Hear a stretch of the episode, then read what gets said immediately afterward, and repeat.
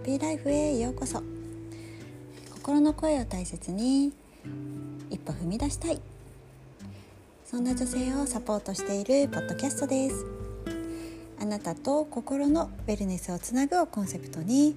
ヨガやマインドフルネスマインドセットなどについて配信しています。改めまして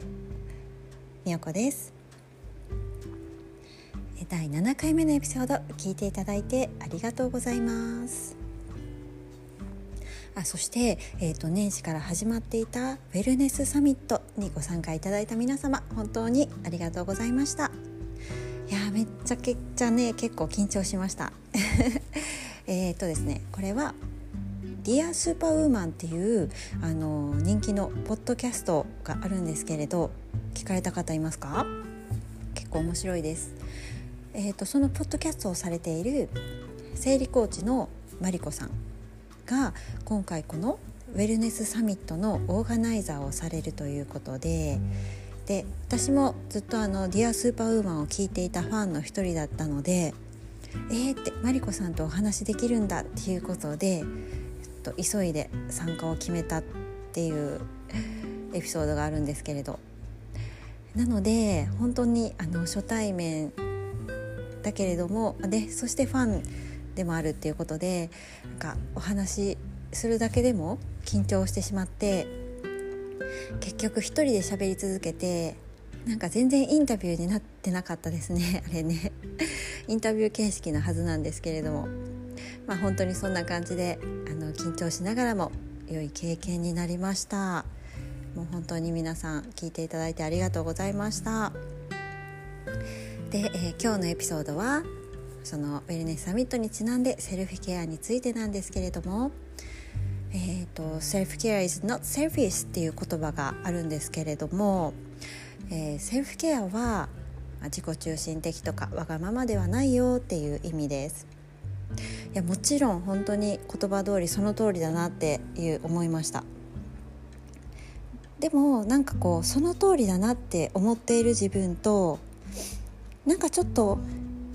本当にその通りなのかなって思っている。少し違和感がある。自分と2つの自分がいたんですよね。でちょっと考えてみた。なんでだろうってちょっと考えてみたんですけれども。実際私も今子育て中なんですがなんか子育て中のママって本当にあの一日が目まぐるしくってなんか家事とか育児とかお仕事とかをもうほんと常に同時進行。うんなんかマルチタスク状態。脳はほんといつもフル回転みたいな。あれやってこれやってあれやってこれやって。でその空いた時間に自分のこともやってみたいな。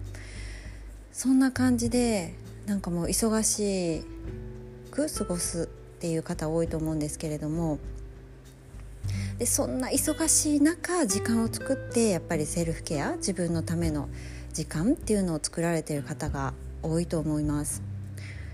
えーと、私のヨガクラスも毎週木曜日は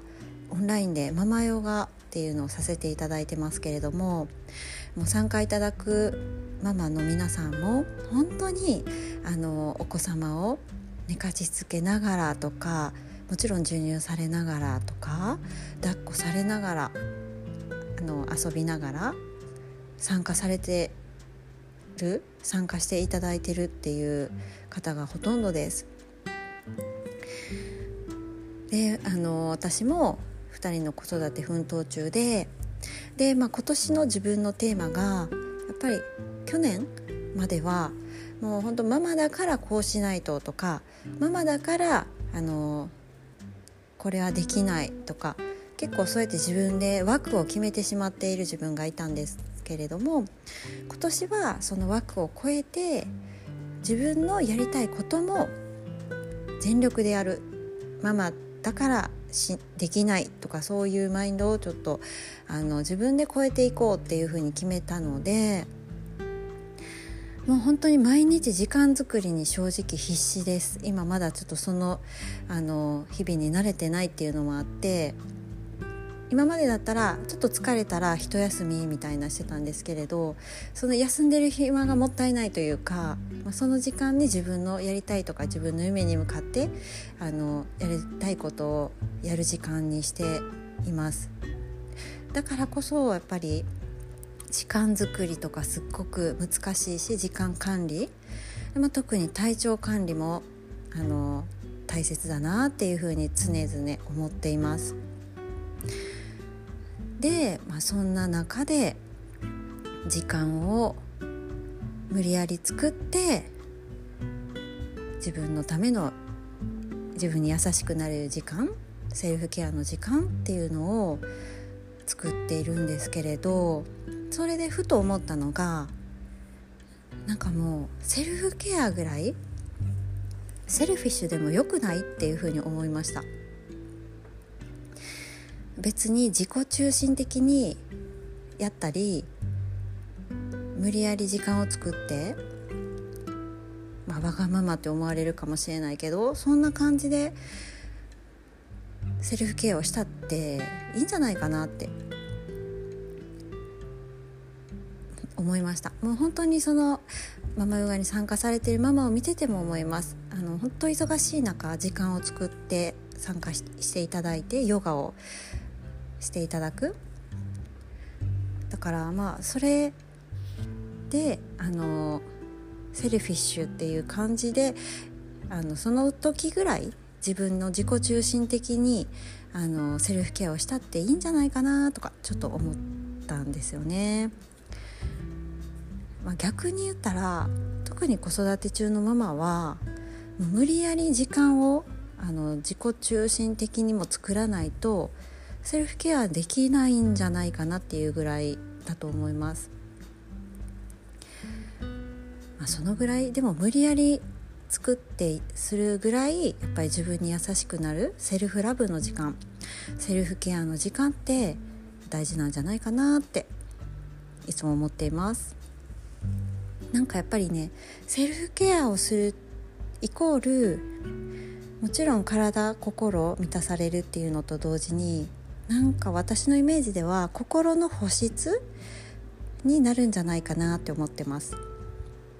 先日もインスタグラムで書いたんですけれどもなんか顔の保湿っていうのは結構女性だったらめ結構気にするじゃないですか。保湿は頑張るんだけどこの内側の心の保湿っていうのも同じぐらいに大事なんじゃないかなって思います。やっぱり外側ばっかりこう保湿で潤っていたの心の中が乾燥していたりとか潤っていなかったらそれも外側のに出てくるんじゃないかなって思います。から心が潤っているからこそ家族とか大切な人にも優しくできるんじゃないかなっていつも思っています。なのでもうぜひぜひ忙しくされている女性の皆さん心の保湿セルフケア大事にしてほしいなって思っています。それがセルフラブにつながるなと思います。あとあの心のつながりでお伝えなんですけれどもやっぱりその心の潤い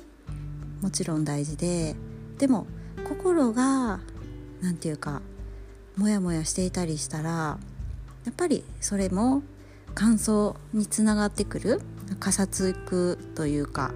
まあ、潤いがある心にならないんじゃないかなって思っていて